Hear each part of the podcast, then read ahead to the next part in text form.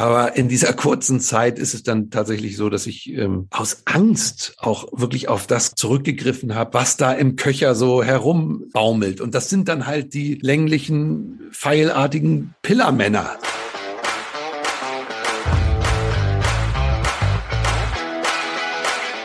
All You Can Stream, dein Navigator durch die Streaming-Welt.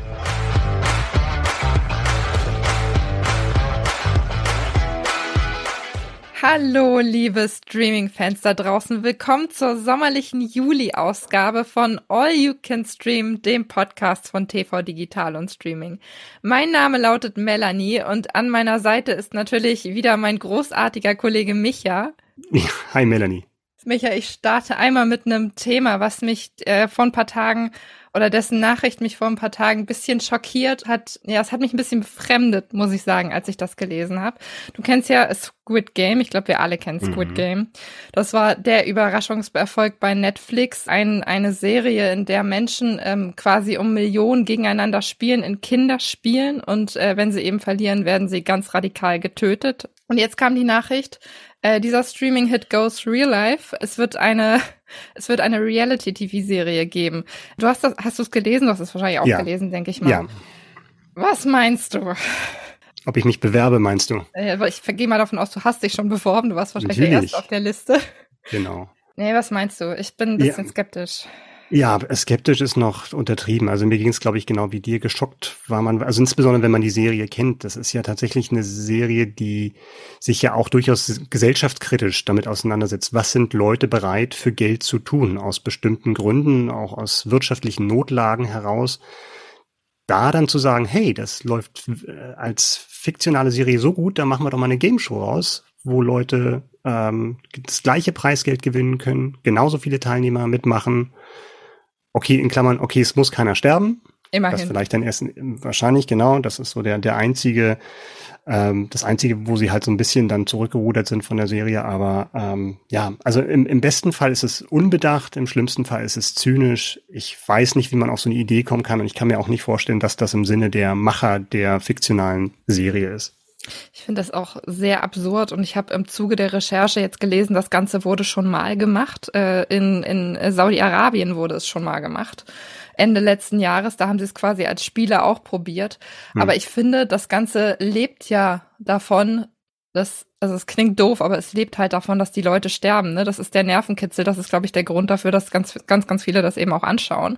Und mhm. quasi dieser Hauptfaktor geht ja jetzt geht zum Glück verloren in dieser Real-Life-Variante und deshalb kann ich mir eigentlich auch nicht vorstellen, dass das viele Menschen gucken werden. Ich glaube schon, dass viele Leute das gucken werden. Und ich glaube auch, ohne dass es jetzt Todesopfer da geben wird. Ähm, ja, weil es einfach, du hast wirklich richtig, richtig viel Geld zu gewinnen, aber irgendwie auch das Timing ist natürlich auch sehr seltsam, ne? Dass du irgendwie gerade geht's allen Leuten schlechter, ähm, Inflation, Rezession. Dazu sagen, ähm, wir bieten den Leuten einen Ausweg, indem wir halt diese Serie nachspielen. Und bei der Promo hatte ich damals auch schon Bauchschmerzen. Ich weiß, als das dann in den USA auch beworben wurde, da gab es auch Parcours, die dann aufgebaut wurden mit diesen Spielen. Ging ja auch durch die Presse, dass das dann auch in, in Schulen oder in Kindergärten sogar dann teilweise nachgespielt wurde, bestimmte Spiele. Ja, ganz Also ich habe da, also. hab da richtig Bauchschmerzen dabei und bin mir bin dann tatsächlich gespannt, wie Netflix das äh, gestalten will, wenn das dann als Game Show kommt. Kennst du das Millionenspiel? Mhm. kennst du bestimmt, ja. dürfte noch ja. deine Zeit gewesen ja, sein.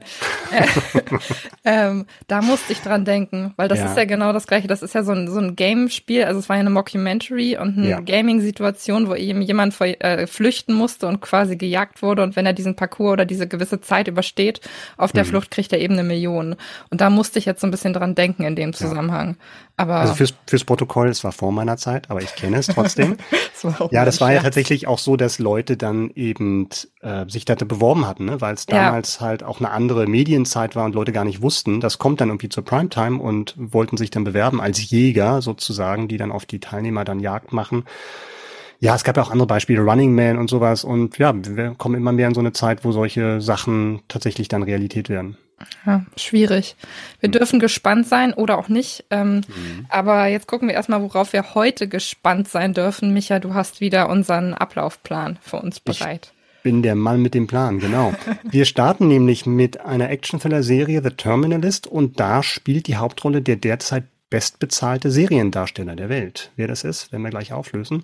Danach kommen wir zu King of Stonks, neue deutsche Serie von den Machern von How to Sell Drugs Online Fast, war ja auch ein überraschender ähm, Welterfolg aus Deutschland. Die Schüsse von München, ein ernsteres Thema, ein Doku-Mehrteiler über den Amoklauf in München von 2016. Und dann haben wir ein neues deutsches Comedy-Show-Format One Mic Stand. Mit dabei sind unter anderem Harald Schmidt, Michael Mittermeier und Karl Lauterbach. Wer gehört nicht in diese Reihe? Dabei sind sie alle. Wir klären auf, wie das zusammenpasst nachher. Und am Ende hätten wir noch einen kleinen Film namens The Greyman. Ist die teuerste Netflix-Filmproduktion der Geschichte. Kleiner Film, das, ist schön. Ja, das kann sich, glaube ich, sehen lassen. Also ihr seht, liebe Hörerinnen und Hörer, Streamer kennen keine Sommerpause. Und wenn ihr auch in der heißen Jahreszeit nichts verpassen wollt, dann abonniert doch All You Can Stream am besten gleich, damit ihr es nicht vergesst. Wie immer habt ihr alle Infos, Trailer und Verfügbarkeiten zu den genannten Serien, die wir hier vorstellen, in den Shownotes. Unser erstes Thema ist die Actionserie The Terminal List, äh, ab sofort verfügbar. Es sind acht Folgen, die bei Prime Video laufen. Micha, ich hatte es in vergangenen Folgen schon gesagt, es ist, ist so ein bisschen der Running Gag mittlerweile bei uns geworden. Ja. Du bist der Action-Experte. Hauptsache, ähm, du kannst lachen, das ist schön. Ja, ja ich habe Spaß. Erstmal vorab, worum geht's denn in dieser Serie? Es geht um einen Elitesoldaten, einen US Navy SEAL und bei einem Auslandseinsatz wird praktisch sein ganzes Team ermordet, getötet und er vermutet, dass sie bewusst in eine Falle gelockt wurden und er versucht dann zu Hause die Hintergründe aufzuklären. Kurzer Stopp. Wer jetzt denkt, von wegen, das hatten wir doch schon mal in einer früheren Folge, nämlich in der Folge im Dezember von All You Can Stream, der hat vollkommen recht, weil genau so geht auch Tom Clancy's Gnadenlos los mit Michael B. Jordan, über den wir damals gesprochen haben und den ich richtig schlecht fand. Also insofern ja, das fängt sehr klischeemäßig an, aber es unterscheidet sich jetzt da, wie es weitergeht, weil als dann dieser ähm, Elitesoldat James Reese, gespielt von Chris Pratt, nach Hause kommt, mehren sich die Anzeichen, dass er seinen Erinnerungen möglicherweise nicht wirklich trauen kann, was da vor Ort in Syrien passiert ist. Und damit entsteht natürlich auch die Frage, können wir als Zuschauer dem vertrauen, was wir dort sehen über unseren Helden und wie er versucht, diesen Fall aufzulösen. Also insofern so ein, ein Kniff für eine sehr bekannte Geschichte. Wir hatten das Thema auch in unserem Streaming-Heft, was im Moment am Kiosk liegt. Und mhm. das fängt an mit einer, die Geschichte fängt an mit einem schönen Hinweis, über den ich gestolpert bin, und zwar auf den Autor. Der hat mhm. nämlich äh, durchaus Erfahrung in dem Bereich, kann man so sagen. Ne? Habe ich das richtig ja. gesehen? Ja, Jack Carr, also die, die Serie The Terminalist basiert auf einer Romanreihe von Jack Carr, ist ein Pseudonym, und der war tatsächlich, bevor er dann Bestseller-Autor wurde, 20 Jahre Scharfschütze beim US-Militär und weiß also tatsächlich, worüber er, worüber er schreibt und wie gesagt mittlerweile eine Romanreihe geworden ist und äh, daraus geworden ist. Und ähm, Chris Pratt hat sich relativ früh die Rechte gesichert, ist also auch Produzent, ausführender Produzent dieser Serie und interessanterweise hat Jack H. wohl schon beim Schrauben, beim Schreiben äh, dieser Serie Chris Pratt im Kopf gehabt als Helden. Chris Pratt, und das wusste ich nicht, da bin ich jetzt bei den Recherchen vorher drauf gestoßen, hat ja auch so ein bisschen Family Business betrieben, kann man fast sagen. Der ist mhm. ja ähm, verheiratet. Ich weiß gar nicht, ob er verheiratet ist mit der Tochter ja. von Arnold Schwarzenegger. Die sind verheiratet. Ja. Ähm, und hat seinen, also hat ihren Bruder mit reingebracht. Jetzt müsste ich bei, was ist denn das? Patrick. Sei, der Schwager. Der sein Schwager. Schwager. Danke, war sowas ich immer ganz, ganz schlecht. Schwibschwager, Schwager. Äh, Schwager. Äh, den hat er mit reingebracht. Wen spielt der denn? Das weiß ich tatsächlich noch nicht so richtig, weil der ähm, noch nicht vorkam in den Folgen, die ich gesehen habe. Also Patrick okay. Schwarzenegger ist mit dabei. Mit dabei übrigens auch Taylor Kitsch, äh, Constance Wu, die man aus Hustle kennt, äh, Riley Q, Jay Courtney, Gene Triplehorn, also schon ein paar spannende Leute, aber es ist schon sehr, sehr stark tatsächlich auf Chris Pratt zugeschnitten. Und ich hatte mal zurück überlegt von wegen, wie oft er tatsächlich schon Leute aus dem Militär oder mit Militärerfahrung gespielt hat in letzter Zeit. Und das häuft sich tatsächlich bei ihm. Also er hat in den letzten zehn Jahren sechs Mal Leute mit Militärerfahrung gespielt. Zuletzt ja auch bei Tomorrow War, diese, ähm, dieser Amazon Prime Film. Er ist schon so ein bisschen in dieser Schublade drin, finde ich. Und damit ist natürlich auch die Gefahr gegeben, dass es so ein bisschen langweilig wird, weil man ihn schon so oft mit dem MG um, um Hals gesehen hat, wie er irgendwie durch, durch irgendwelche Häuserschluchten kämpft und irgendwelche Kommandos gibt an seinem Team. Die Schublade hatte sich ja eigentlich dann aber auch selbst geschaffen. Ne? Ja, Wenn er stimmt. da jetzt als Produzent mit dabei war und ähm, du hast es ja schon gesagt, er war der bestbezahlte oder ist der bestbezahlte Seriendarsteller jetzt mit dieser List, äh, mit dieser Serie. Was Mhm. bekommt der denn? Pro Folge, und das sind acht Folgen, 1,4 Millionen Dollar. Hat er ausgesorgt, würde ich sagen. Ja, ich glaube, er hätte wahrscheinlich die Serie jetzt gar nicht mehr gebraucht fürs Aussorgen als Star von mehreren Franchise, ne? Also Guardian of the Galaxy, ähm, Jurassic World ist ja auch gerade immer noch aktuell. Ja. Der hat sich da ganz gut positioniert, aber wie gesagt, ich finde es ein bisschen schade, dass halt gerade diese, er spielt halt sehr oft sehr ähnliche Rollen. Und ich glaube tatsächlich, dass er mehr könnte. Hat er auch vorher auch in Sitcoms gespielt, äh, Parks and Recreation, wo er tatsächlich auch sein Comedy-Talent gezeigt hat. Und das ist jetzt wieder, wieder eine sehr, sehr ernste Rolle. Die Serie trieft fast so ein bisschen von diesem US-Militär-Pathos, irgendwie Einheit, Chor, Gott, Vaterland, was man halt immer so ein bisschen vor Augen hat und vor den Häusern wehen die US-Flaggen. Das ist so ein bisschen, ja, ein bisschen schade, finde ich, weil ich sehe ihn sehr gerne, aber halt eben würde ihn auch gerne mal in anderen Rollen sehen. Ich habe Guardians of the Galaxy auch vor kurzem gerade erst wieder geschaut und Ja. da ist er ja auch wirklich, wirklich humorvoll unterwegs, Ja. kann man sagen. Das macht Ja. sehr, sehr viel Spaß, dem da, dem da beizuwohnen. Das stimmt. Ähm, Stichwort Action. Lass uns doch einmal noch mal über die Action-Szene reden, was du da bisher gesehen hast. Mhm. Ähm, macht das was her? Also sieht das gut aus? Kann man da, kann man sich da fallen lassen quasi? Ja, in der ersten, in der ersten Folge führt auch ein echter, ein echter Meister Regie, muss man sagen. Äh, Antoine Fuqua ähm, inszeniert die erste Folge. Den kennt man als Regisseur von zum Beispiel von The Equalizer und vom, gran, wie ich gran, finde, grandiosen Training Day damals mit Denzel Washington und Ethan Hawke. Also der versteht schon, was er da macht.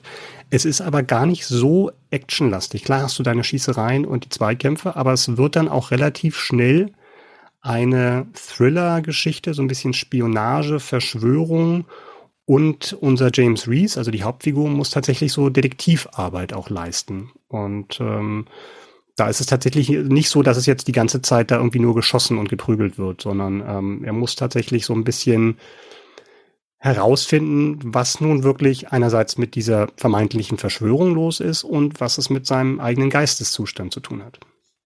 The Terminal ist seit dem 1.7. bei Prime Video verfügbar.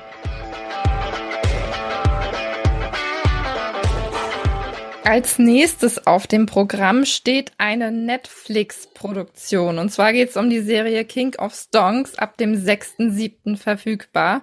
Es sind insgesamt sechs Folgen und es ist eine neue Serie von der Bild- und Tonfabrik, eine Produktionsfirma, die ich mittlerweile lieben gelernt habe, einfach aus dem Grund, dass sie eine sehr, sehr coole Serie zuletzt gemacht haben, und zwar How to Sell Drugs Online Fast. Micha, du hast die neue Produktion gesehen. Ich habe nur mal reingeschaut, fand das, was ich gesehen habe, äh, ausgesprochen cool. Also ich war ziemlich geflasht dabei. Ähm, bevor wir da weiter drüber reden, aber erzähl doch erstmal, worum geht's denn in dieser Serie? Es geht um die IT-Firma Cable Cash von Gründer Felix, der wird gespielt vom Österreicher Thomas Schubert. Und Cable Cash steht kurz vorm lukrativen Börsengang und vor einem ebenso lukrativen Auftrag der Bundesregierung. Ähm, und das ist also ein Zahlungsdienstleister fürs Internet. Und jetzt drohen leider genau zu diesem Zeitpunkt die dubiosen und zwielichtigen Geschichte, äh, äh, Geschäfte dieser Firma ans Licht zu kommen. Und somit muss sich Felix mit Investigativreportern rumschlagen, aber auch mit Bossen von Porno-Websites und mit italienischen Gangstern und vor allen Dingen und nicht zuletzt mit seinem feierwütigen eigenen CEO Magnus Kramer, der gespielt wird von Matthias Brandt. Matthias Brandt, du hast mir jetzt gerade das Stichwort geliefert. Ähm, ist ein Schauspieler, ist ein ernstzunehmender Schauspieler. Wir haben viele ernstzunehmende Schauspieler in Deutschland, so ist es nicht, aber man kennt ihn eben aus doch sehr ernsten Rollen. Also diese, dieses ist jetzt so ein bisschen ein Wechsel, den er da vornimmt. Wie überzeugend macht er das denn in diesem Fall? Ja, ich glaube, wer ihn gesehen hat in King of Stones, der wird sagen, er war ein ernstzunehmender Schauspieler, weil das tatsächlich jetzt so eine 180-Grad-Wende ist für ihn. Zumindest habe ich ihn noch nie so gesehen. Man merkt ihm total an, dass er richtig Bock hatte auf diese Rolle. Und es gibt manchmal so Filme und Serien, wo man merkt, da freut sich jemand, dass, dass ein Casting-Director ähm, ein bisschen anders gedacht hat und Leute halt nicht immer so besetzt hat, wie man es gewohnt ist. Und er spielt halt hier wirklich so eine so ein Partylöwen, der gleichzeitig Firmenboss ist und das ist so eine Mischung aus Elon Musk und Robert Geis aus Die Geissens. Also er ist tatsächlich damit mit gebleachten Szenen und immer irgendwie einen schlechten Witz auf den Lippen und ja, halt eine richtige Rampensau und gleichzeitig moralisch sehr, sehr flexibel. Also ihm sind da alle Mittel recht äh, um nach oben zu kommen, um nach oben zu, da oben zu bleiben und alle wegzubeißen, die ihm irgendwie gefährlich werden könnten. Lass uns nochmal bei dem Punkt Casting bleiben. Und zwar war es bei, es tut mir leid, ich muss jetzt immer wieder auf How to Sell Drugs gehen, weil mir diese Serie wahnsinnig gut gefallen hat damals. Aber was sie damals gemacht haben, war eben, dass sie, äh, damals war der bekannte Hauptdarsteller quasi Bjarne Mädel. Das war so einer der Stars der Serie, die dabei waren. Und mhm. ihm an die Seite, in die Hauptrolle, haben sie ein unbekanntes Gesicht gestellt. Und sie haben, äh, mhm. äh, Maximilian Mund hat das damals getragen, die gesamte Produktion hat das auch super gemacht. Ähm, in dem Fall haben sie jetzt wieder ähnlich agiert. Sie haben Matthias Brandt, einen jungen Darsteller, ähm, er ist 28, ich finde, das gilt noch als jung, das ist mein Alter, an die Seite gestellt, den man hierzulande zumindest eigentlich noch überhaupt nicht kennt. So ging es ja. mir zumindest. Ähm, meinst du, wir werden dieses Gesicht öfter in Zukunft sehen? Es wäre zu hoffen, weil das wirklich super macht. Und ich kannte ihn vorher auch nicht, den Thomas Schubert, äh, war in Österreich schon in einigen Produktionen zu sehen. Aber das ist tatsächlich, glaube ich, schon auch ein Markenzeichen von der Bild- und Tonfabrik, dass die da beim Casting sich nochmal extra Gedanken machen, wen sie da nach vorne stellen. Und wie du sagst, gerade in der Altersstufe hätte es wahrscheinlich viele deutsche Bewerber gegeben, die das gerne die Hauptrolle in der neuen Bild- und Tonfabrik-Serie gespielt hätten, gerade wo es ja mit Netflix eine Plattform gibt, wo du tatsächlich dann auch weltweit bekannt werden kannst und nicht nur in Deutschland. Nee, das haben die toll besetzt und ähm, der macht das richtig klasse und es ist schön, da mal ein unverbrauchtes Gesicht zu sehen. Und ähm, abgesehen von seinem Casting gibt es halt auch in den Nebenrollen Sachen, wo man auch nicht sofort drauf gekommen wäre. Uschi Glas ist da zu sehen in der Nebenrolle.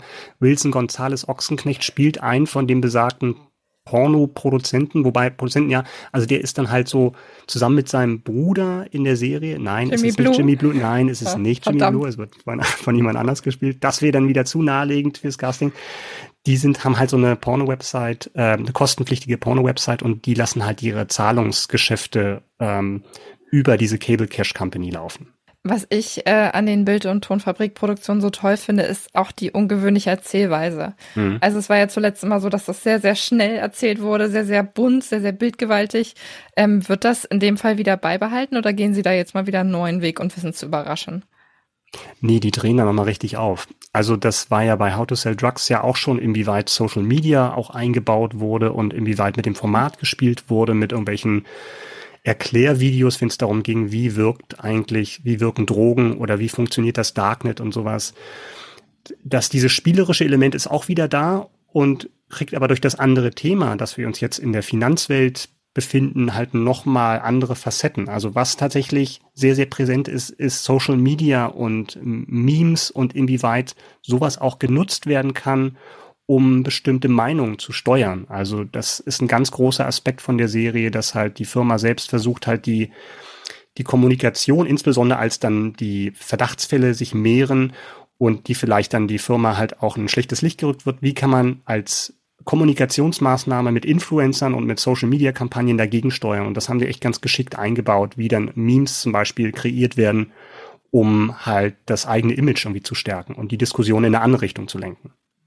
Es wird schon vor allem faszinierend zu sehen sein, weil in Deutschland kennt man ja so Finanzserien. Also wenn man daran denkt, ist es ja meistens das jetzt gerade Bad Banks. Ja, das ist, was einem noch so im stimmt. Kopf irgendwie ja. hängen geblieben ist. Und da ist das ja jetzt wirklich eine komplett andere Herangehen, Herangehensweise, wenn man die beiden Produktionen mal miteinander vergleicht. Ja, vor allen Dingen, weil es auch fairerweise auch ein anderes Genre ist. Ne? Also wir haben es tatsächlich hier mit einer Comedy zu tun. Ne? Es ist jetzt keine Sitcom oder sowas, wo ein Gag den nächsten jagt, aber es ist natürlich schon äh, Comedy und natürlich basierend auf, auf, äh, auf einem echten Fall, auch wenn im Vorspann gesagt wird, Ähnlichkeiten mit anderen Betrugsfällen sind rein zufällig. Das stimmt natürlich nicht. Also man kann schon sehr, sehr klar Wirecard, den Wirecard-Skandal als Vorbild oder als Inspiration sehen, weil dafür gibt es dann einfach zu viele Parallelen. Aber das wird halt nochmal, was bekannt ist über Wirecard, wird halt nochmal überdreht und ähm, einfach nochmal eine Schraube weitergedreht und ähm, Ja, dementsprechend freizügig und rasant geht's dann tatsächlich dann da ähm, bei King of Stones. Uns hat's gefallen und ihr könnt euch da ab dem 6.7. Äh, selbst ein Bild von machen. King of Stones äh, dann bei Netflix verfügbar. Wir machen weiter mit unserer allerliebsten Lieblingsrubrik und zwar geht es um den Promi-Tipp des Monats. Diesmal dabei ist äh, Edin Hasanovic, der unter anderem in der Serie Oh Hell spielt, wo wir ja schon in der Märzfolge Maler Emne zu interviewt haben. Und Edin Hasanovic hat seinen persönlichen Lieblingstipp dabei. Ich bin Edin Hasanovic und ich habe gerade gebingewatcht die Discounter und zwar gleich zweimal hintereinander weil ich es, weil es an Genialität nicht zu übertreffen ist. Es ist eine Mockumentary, die aus dem Innenleben eines Discounters in oder um Hamburg äh, rum ist. Mehr kann man eigentlich gar nicht sagen. Es, Leute, die im Discounter arbeiten, werden einfach gefilmt bei ihrer Arbeit. Und es ist so großartig. In der letzten zehnten Folge stand ich vom Fernseher, weil das eine Making-of-Folge war und ich da erst realisiert habe, wie jung die kreativen Köpfe hinter den Kulissen sind. Äh, es ist so lustig.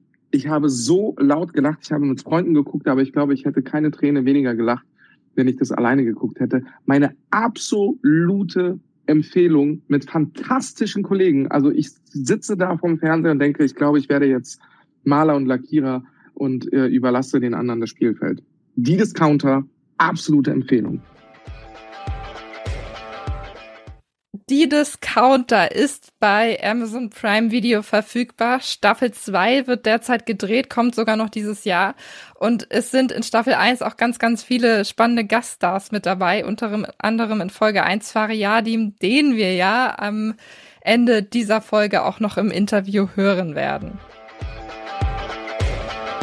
Unser nächstes Thema startet am 21.07. bei Wow da muss man vielleicht noch mal kurz dazu sagen, Wow ist das, was früher Sky Ticket war. Und ja, das sollte man sich merken. Den Namen werdet ihr jetzt wahrscheinlich noch öfter hören in den nächsten Folgen. Also Wow. Das heißt nicht mehr Sky Ticket, sondern Wow.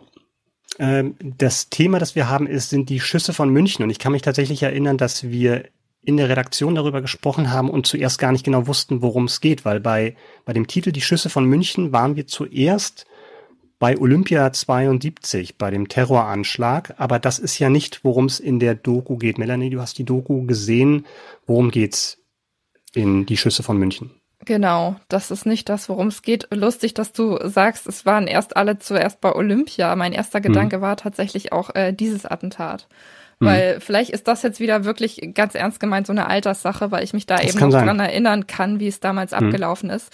Es geht um den Amoklauf im Olympia-Einkaufszentrum in München. Die Doku heißt äh, 22. Juli. Es ist am 22. Juli 2016 gewesen.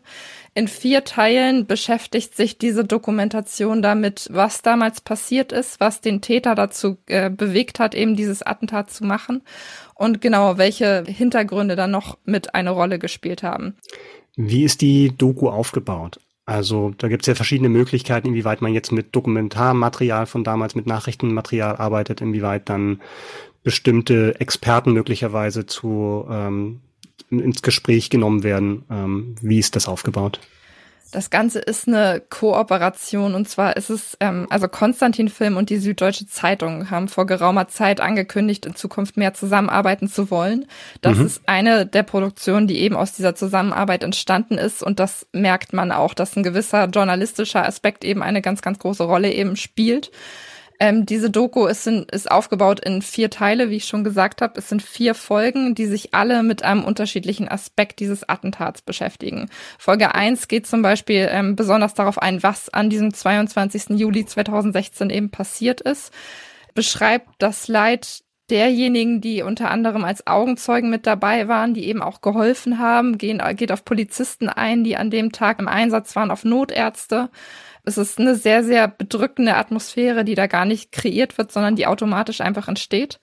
Mhm. Die anderen Folgen haben andere, ähm, andere Themenschwerpunkte sich gesetzt. Folge zwei beschäftigt sich zum Beispiel sehr intensiv mit dem Täter und mit dem Leid, was der zum Beispiel in der Schule damals mitbekommen hat, mhm. was da eben ein Grund gewesen sein kann oder ein Grund gewesen ist, dass dieses Attentat letztendlich äh, zustande gekommen ist.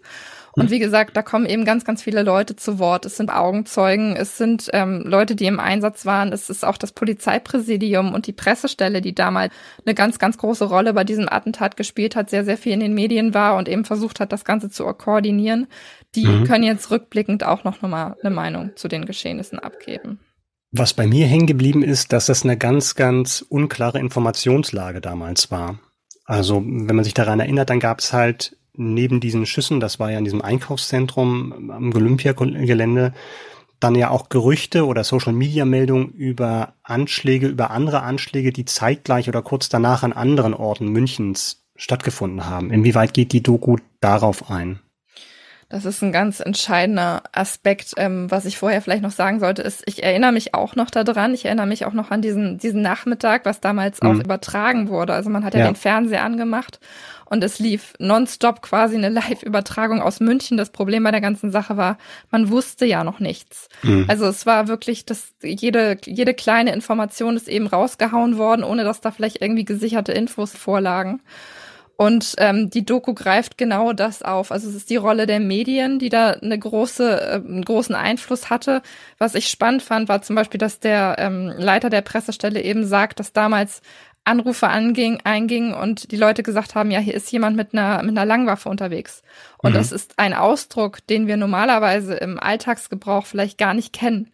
Aber ja. da Medien das über die Jahre hinweg eben so groß gemacht haben, sich mit diesem Thema beschäftigt haben, ist das was, was in den Köpfen der Leute auch verankert ist.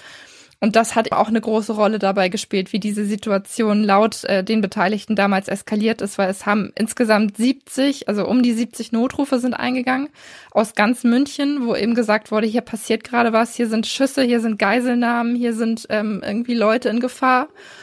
Und das Ganze ließ sich am Ende runterbrechen auf diesen einen äh, Ort, an dem das Ganze geschehen ist, nämlich am Olympia-Einkaufszentrum. Es war nur der eine Täter und alles andere waren tatsächlich Momente, wo Menschen eben auch durch medialen Einfluss sicher irgendwo in Panik geraten sind. Ja, wobei, ja, weiß ich nicht, medial Eindruck, ähm, vielleicht schon, aber es gab ja auch tatsächlich viele Leute, die dann getwit äh, bei Twitter geschrieben haben, dass hier auch gerade in München an anderer Stelle was passiert. Also sind das dann Leute, die dann einfach sich dann Spaß draus gemacht haben oder war die Situation so aufgeheizt, dass man nun jedes, jedes Geräusch irgendwie als Schuss gedeutet hat? Wird das irgendwie aufgearbeitet? Ich würde genau Letzteres sagen, weil hm. deutlich gemacht wird, dass wir kurz vorher, es gab ja dieses Attentat in Nizza unter anderem, hm. also es gab im Vorfeld zu diesem Geschehnis äh, relativ viele Ereignisse, die dazu geführt haben, dass Menschen generell schon eine gewisse Angst in sich getragen haben. Und das ja. hat natürlich zur Konsequenz, dass äh, sofort, wenn du weißt, da passiert irgendwo was im Umfeld, es könnte jetzt hier auch was sein. Es bricht halt automatisch Panik aus. Die Leute ähm, haben Angst, die hören auf jedes Geräusch irgendwie doppelt, äh, doppelt so intensiv. Mhm. Und ähm, genau diese Attentate im Vorfeld ähm, haben dafür gesorgt, dass eben die Menschen wahrscheinlich generell ohnehin schon in Panik gekommen, geraten sind und dass man natürlich auch einen, äh, einen islamistischen Hintergrund nicht ausschließen konnte. Du hattest gerade erwähnt, dass eine Folge sich mit dem Täter speziell beschäftigt. Das ist ja immer so eine Gratwanderung, inwieweit man dem Täter Raum gibt, auch um Motive oder auch seine seine Weltsicht dort darzustellen in solchen Dokumentationen und ihm da so ein Forum zu geben. Findest du, dass die Doku das gut gelöst hat, diesen Balanceakt?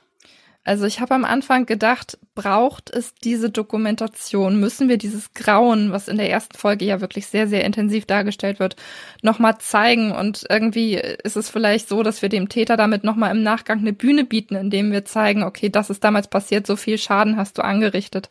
Mhm. Ähm, die erste Folge hat mich da sehr mitgenommen. Die zweite Folge geht eben auf den Täter und beleuchtet die Hintergründe. Und ich war kritisch, als ich angefangen habe, es zu schauen und war überrascht, wie reflektiert wirklich mit diesem Menschen umgegangen ist. Es war ja ein 18-jähriger Deutsch-Iraner, der damals eben neun Leute mit in den oder in den Tod gerissen hat.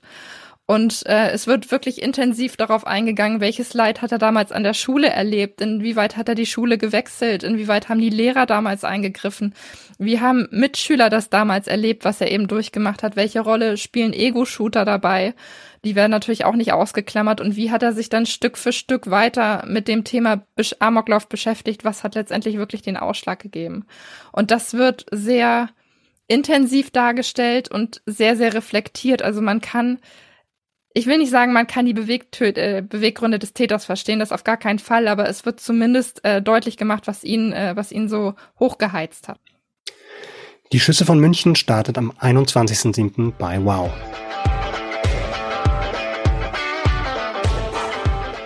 One Mic Stand ist unser nächstes Thema. Ab dem 15.07. bei Prime Video verfügbar. Es sind fünf Folgen.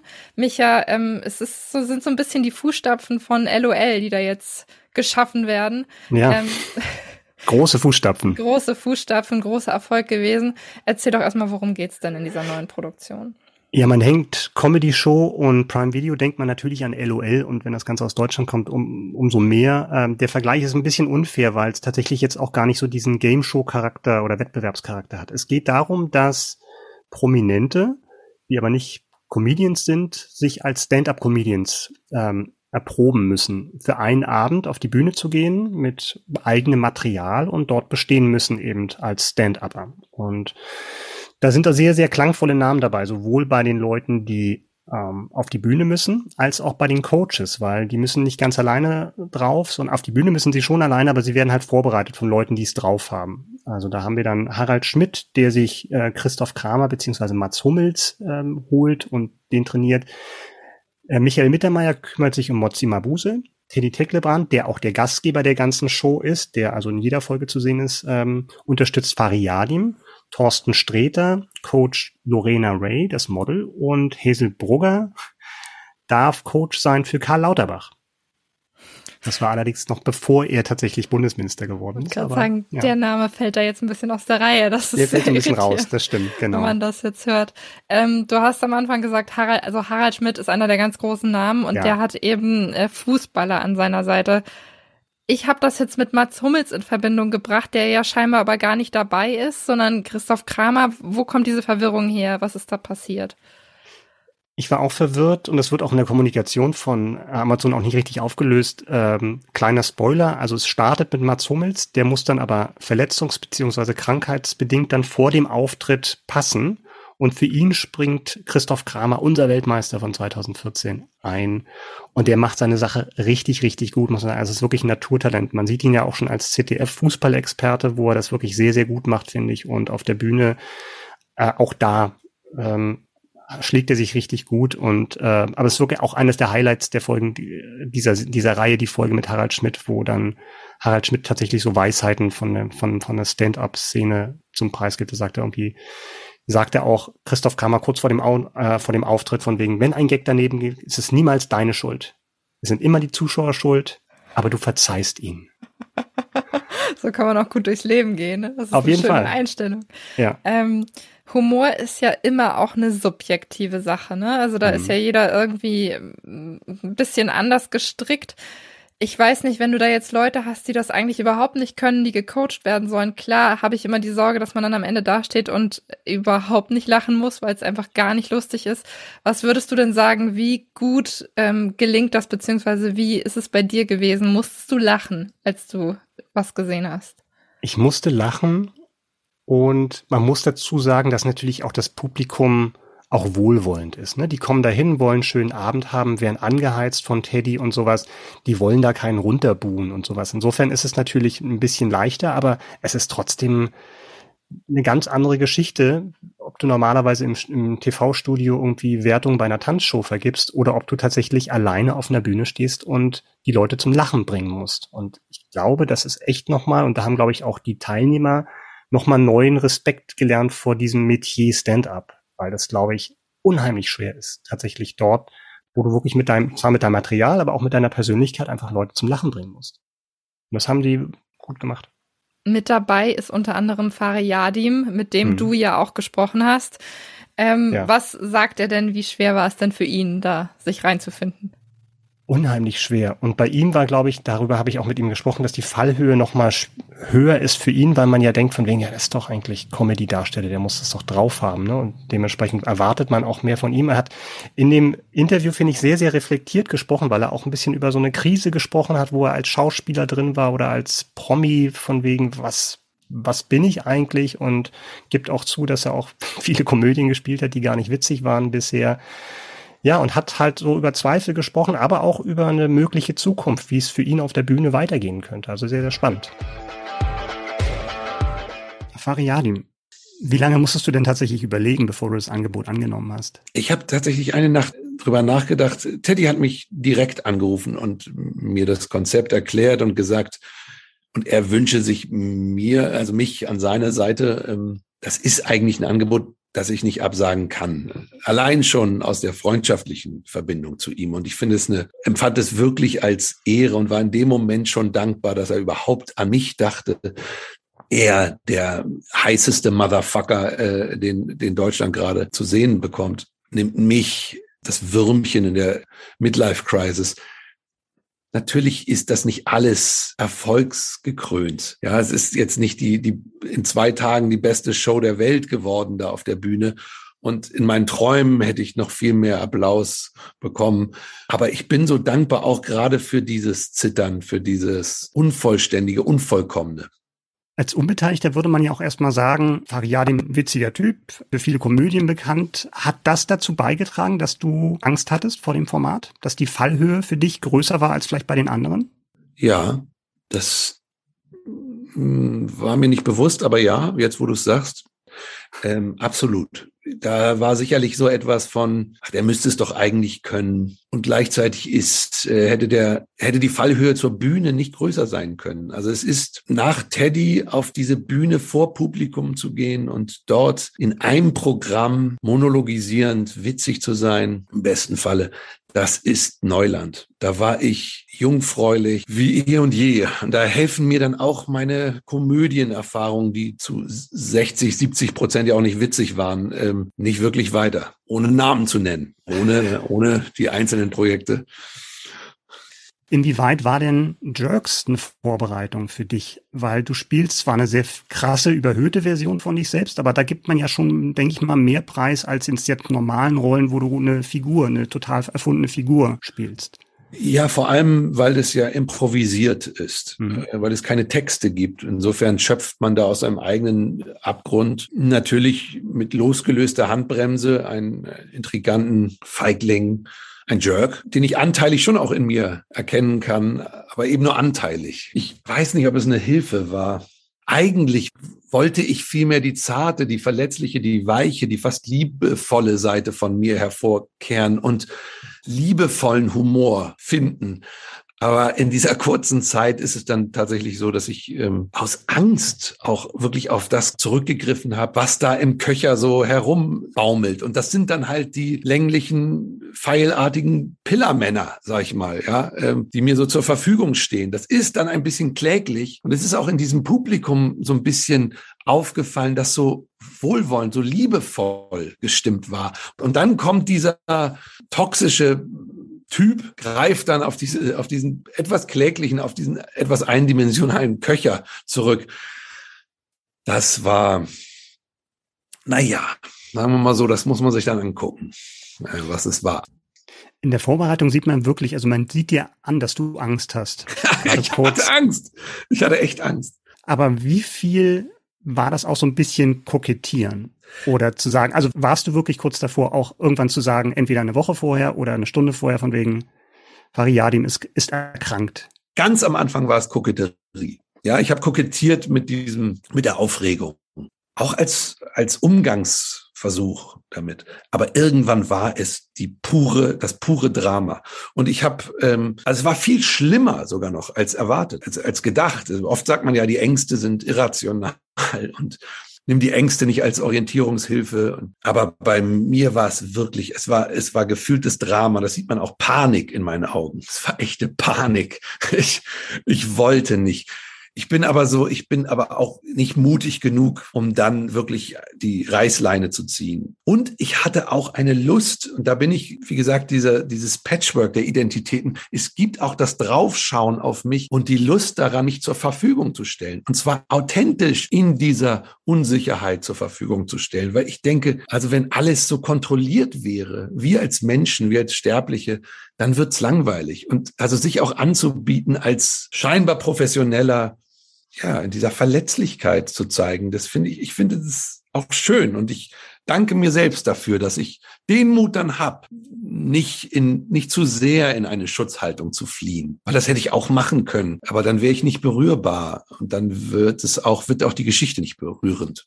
Du hast gesagt, von wegen andererseits hättest du das mehr nochmal anders angegangen, wenn du vielleicht nochmal die Chance hättest. Wann sehen wir dich denn auf großer Stand-up-Comedy-Tour durch das die Stad Stadien der Nation? Ja, genau. Das ist das Blöde. Das habe ich mir natürlich nach dieser, nach diesem Auftritt schon erhofft, dass da der Erfolg so groß ist, auch dieser ähm, von mir gefühlte und dem Publikum äh, ausgestrahlte Erfolg so groß, dass ich denke, okay, das, das war jetzt der Freifahrtschein äh, für die für die äh, Max Schmeling Halle oder so. Aber nein, im Gegenteil. Ich habe gemerkt, ich habe Demut erfahren äh, gegenüber diesem diesem Genre äh, Stand-up Comedian und ich muss einfach erstmal wohl noch ein bisschen üben. Ähm, ich hätte gerne die zweite Chance, weil ich ähm, jetzt nach diesem verzweifelten Versuch, mich an diesem Konzept festzuhalten, hätte ich gern das Anarchische mehr ausprobiert. Ich glaube, das liegt mir einfach mehr. Und ja, vielleicht ist es das. Vielleicht muss ich auf die Bühne. Es gibt auch schon so Pläne mit Christian Ulm, irgendwie auf die Bühne zu gehen. Also raus aus diesem Versteckspiel, was Film ja auch ist, weil du hast kein unmittelbares Publikum, sondern nur so abgewichste Teamleute, die deine Fresse irgendwann nicht mehr ertragen. Das ist ein hartes Publikum.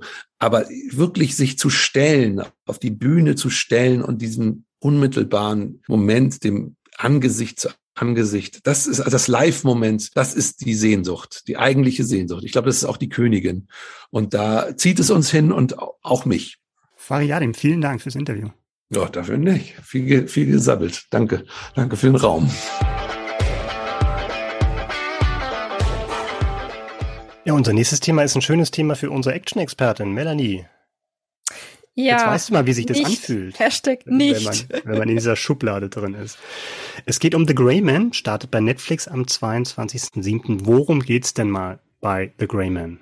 Ja, worum geht's? Ähm, wenn du das mal wüsstest, ne?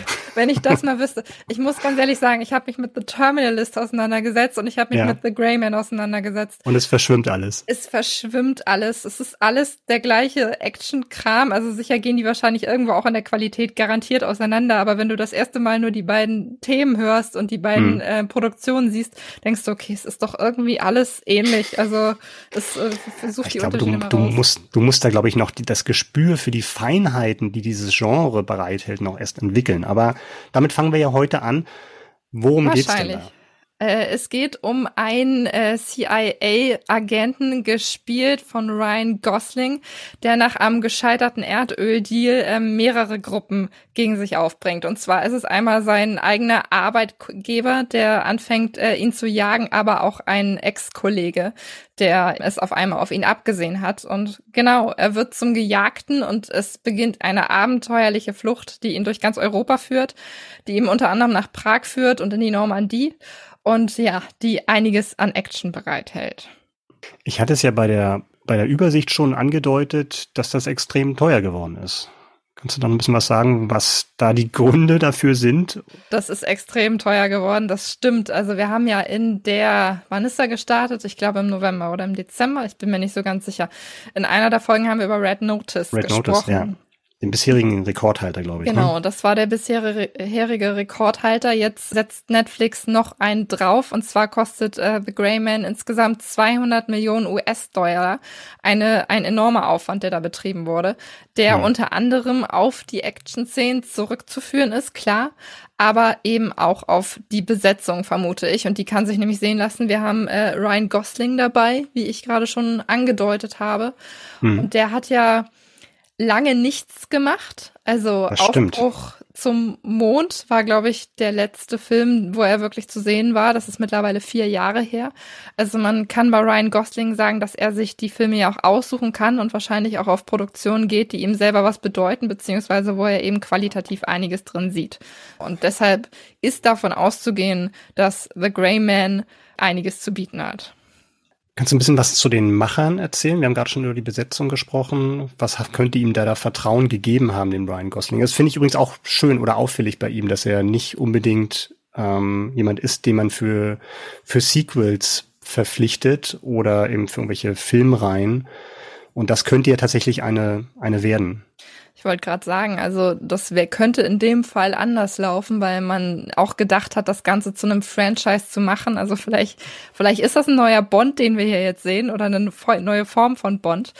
Ähm, umgesetzt wurde das Ganze von den Russo-Brüdern, die ja schon einiges an Erfahrung in diesem Metier mitbringen. Also wir kennen sie aus Marvel, wir kennen sie eben aus Avengers Endgame, dem zeitweise erfolgreichsten Film aller Zeiten, der ja 2,8 Milliarden US-Dollar eben eingebracht hat. Also die verstehen schon was von dem Genre, was sie da jetzt in dem Fall wieder aufgreifen und das dürfte ihm natürlich Vertrauen gegeben haben, das Ganze umzusetzen. Und die beiden haben ähm, haben Freunde mitgebracht, kann man fast sagen. Die haben Chris Evans mitgebracht, den wir ja als hm. äh, Captain America kennen und lieben äh, über viele, viele Jahre hinweg. Der jetzt eben auch dabei ist und der sich dann ja entsprechend im Action-Genre auch schon ziemlich gut auskennt. Die, ähm, die Romanvorlage, das klingt schon so ein bisschen, du hattest gerade Bond er äh, erwähnt und ähm, klingt auch so ein bisschen nach Jack Ryan. Ist das, waren das Hits oder wie viele, wie viele Fortsetzungen könnte man tatsächlich da noch erwarten? Das ist eine gute Frage. Es waren auf jeden Fall Hits, das in jedem Fall. Aber man kann es ja sagen, dass sich bei ganz vielen Franchises das auch so entwickelt hat, dass man gar nicht mehr unendlich auf dieser Buchvorlage geblieben ist, sondern sich eben mhm. davon auch ein bisschen gelöst hat und gesagt hat, okay, wir entwickeln diese Figur jetzt weiter und äh, schauen mal, in welche Richtung sich das Ganze bewegen könnte. Dieses Buch ist ja auch schon 2009 rausgekommen. Das fand ich ganz mhm. spannend, weil das ist ja jetzt schon eine ganze Weile her. Ich meine, wir schreiben über zehn Jahre später und ähm, ist durch sehr, sehr viele Hände gewandert. Also die Filmrechte sind durch sehr, sehr viele Hände gewandert. Okay. Ursprünglich sollte Brad Pitt mal die Hauptrolle spielen. Ich glaube, das war schon 2010 oder so, dass man gesagt hat, der könnte da eine gute Figur abgeben. Mhm. Dann ist das Ganze nochmal weiterverkauft worden. Dann hat man überlegt, das umzuschreiben und Charlize Theron in die Hauptrolle zu setzen. Das wäre dann eine ganz, ganz andere Richtung geworden, die das Ganze einschlägt. Und ähm, ja, jetzt gehen wir eben mit Ryan Gosling aus der ganzen Sache raus und dürfen gespannt sein, wie viele Fortsetzungen das dann wirklich mit sich bringt. Aber ich finde, man merkt schon, dass Netflix so eigene Franchises kreieren will. Ne? Also, dass sie halt nicht nur auf Serien setzen, sondern auch bei den Filmen immer mehr gucken, so wie Red Notice ja dann auch Fortsetzungen bekommen soll oder Extraction, dass das tatsächlich so eine, so ihren eigenen Born oder Bond oder Jack Ryan haben wollen. Also ich bin zumindest positiv gestimmt, weil es für mich so ein bisschen mehr nach diesem klassischen Spionagethema als jetzt US-Militär aller Terminalist geht und weil tatsächlich ja auch die Russos schon bewiesen haben bei The Winter Soldier, wo es auch so ein bisschen in Richtung Politthriller und Spionage ging, gar nicht so sehr diese Superheldengeschichte, dass die da vielleicht so ein Händchen für haben. Ja, wir werden es sehen und zwar werden wir es sehen ab dem 22.07. bei Netflix, wenn The Greyman startet. Unsere Rubrik kurz und wichtig. Ähm, haben wir wieder ganz, ganz tolle Sachen dabei. Ganz, ganz ehrlich, wirklich, weil wir haben eine meiner absoluten Lieblingsserien dabei, die zurück ist, und zwar die dritte Staffel von Barry. Läuft bei Wow am siebten, am sechsten, siebten. Ist eine US-Serie von und mit Bill Hader, den kennt man aus den S-Horrorfilmen, aber auch aus Saturday Night Live. Und er spielt einen Profikiller namens Barry und der ist in der Sinnkrise. Und der findet durch Zufall neuen Lebensmut bei einem Auftrag, der ihn in eine Schauspielschule führt. Und dort entdeckt er seine Leidenschaft für Schauspiel. Und diese beiden Professionen, Schauspielschüler und Profikiller, vertragen sich wieder erwarten nicht besonders gut, weil sich die tschetschenische und die bolivianische Mafia nicht so einfach abschütteln lässt und er das kann das sein bisheriges Leben einfach nicht so, so einfach hinter sich lassen. Gab zwei Emmys für Bill Hader als bester Comedy-Hauptdarsteller, völlig zurecht. Das ist tatsächlich, wer es nicht kennt, ist die perfekte Balance zwischen Drama und Comedy. Das ist, als ob die Coen-Brüder Breaking Bad gemacht haben. Schaut rein, ihr werdet es nicht bereuen. Barry dritte Staffel ab 6.7. bei Wow. Und dann ein Thema, was natürlich in aller Munde ist, seit über einem Monat, äh, Stranger Things, die vierte Staffel geht weiter mit den finalen Folgen. Die letzten beiden Folgen von Staffel 4 kommen ab dem 1.7. bei Netflix. Wer noch mal reinhören möchte, wir hatten ja Tom Blaschier, der eine entscheidende Rolle in der vierten Staffel spielt, äh, im Interview gehabt in unserer Mai-Folge von 2022 von All You Can Stream. Also gerne noch mal reinhören. Ich fand die Staffel bisher wieder extrem unterhaltsam. Es macht einfach Spaß, mit diesen Leuten, mit den Figuren Zeit zu verbringen. In diesem Setting ist es wieder spannend. Und ich bin tatsächlich gespannt, wie es weitergeht bei Stranger Things, dem zweiten Teil von Staffel 4 ab 1.7. bei Netflix. Ich habe mit dabei die dritte Staffel von High School Musical, was jetzt ein bisschen aus der Reihe fällt, aber mein Aha. persönliches Guilty Pleasure ist. Ja, ich gebe es zu. Ähm, High School Musical, die Filme, das war damals meine Zeit und deshalb schaue ich jetzt auch in die Serie sehr, sehr gerne rein. Ah, du musst nochmal sagen, wie die Serie genau heißt. High School Musical, die Serie, also High School Musical Doppelpunkt, die Serie und dann Staffel bla bla bla bla bla. Ah, heißt die nicht High School Musical, die Serie, das Musical, die Serie. Das kann auch sein, dass da nochmal das Musical hinterkommt. Okay. Ja, das gefühlt zehnmal, aber wir wissen alle, worum hm. es geht, also ist auch nicht okay. so wichtig. Ähm, neue Staffel bedeutet in dem Fall natürlich auch ein neues Musical. Wie soll es anders sein? Und zwar ähm, schmeißen sie mein persönliches mein zweites Guilty Pleasure quasi jetzt dazu. Und zwar äh, Oha. spielen sie ein neues Musical und zwar geht's um die Eiskönigin, die äh, oh. diesmal aufgeführt wird. Das Ganze findet statt in einem Ferienlager, in einem familieneigenen Ferienlager in Kalifornien, wo die Wildcats einen ganz, ganz tollen Sommer verbringen. Und äh, genau, mit dabei sind wieder die beliebten Darsteller aus den ersten beiden Staffeln, unter anderem Joshua Bassett und Olivia Rodrigo ist auch mit dabei, die ja mittlerweile musikalisch durchgestartet ist und sich gerade auf Welttournee befindet. High School Musical Staffel 3 ab 17.07. Äh, immer mittwochs im Wochentakt eben bei Disney Plus verfügbar. Mein zweiter kleiner ist Flight Attendant Staffel 2, in dem Fall kein Guilty Pleasure, weil man da nicht so viele von haben kann, habe ich gehört. Ähm, ab 29.07. bei Prime Video äh, verfügbar. Es sind acht Folgen. Staffel 2 macht einen kleinen Zeitsprung. Also wir sind wieder bei äh, Flugbegleiterin Cassie, aber in dem Fall ein Jahr später. Die hat lange kein, äh, hat lange kein Alkohol angerührt mittlerweile und in Los Angeles ein neues Leben begonnen. Ähm, ja, ihre kleine Nebentätigkeit bei der CIA äh, wird diesmal zum, ja, sorgt diesmal für eine groß angelegte internationale Mission. Sie wird wieder äh, Zeugin eines Mordes und das Ganze führt sie diesmal unter anderem nach Deutschland, aber auch nach Island. Genau, mhm. es wird spannend. So, das war jetzt auch schon wieder die Juli-Ausgabe von All You Can Stream. Die Juli-Ausgabe, es ist Wahnsinn, wir haben schon Juli. Was? Das ist unglaublich. Bald wieder Weihnachten, naja, es ja. ist äh, total irre. Schon ein paar ähm, Geschenke. Jetzt wirklich? Nein. Gut, dass wir drüber gesprochen haben. Genau, das war die Juli-Ausgabe. Falls euch das alles jetzt zu schnell gegangen ist, ähm, könnt ihr natürlich auch gerne alle Produktionen nochmal in unseren Show Notes anschauen. Und darüber hinaus freuen wir uns natürlich, wenn ihr uns auf der Podcast-Plattform eures Vertrauens ein Like da lasst, vielleicht kommentiert, einmal schreibt, wie euch das Ganze gefallen hat. Und genau, wenn es euch gut gefallen hat, dann hören wir uns natürlich nächsten Monat wieder im August mit einer neuen Folge von All You Can Stream. Bis dahin alles Gute und ja, macht's gut. Tschüss. Tschüss.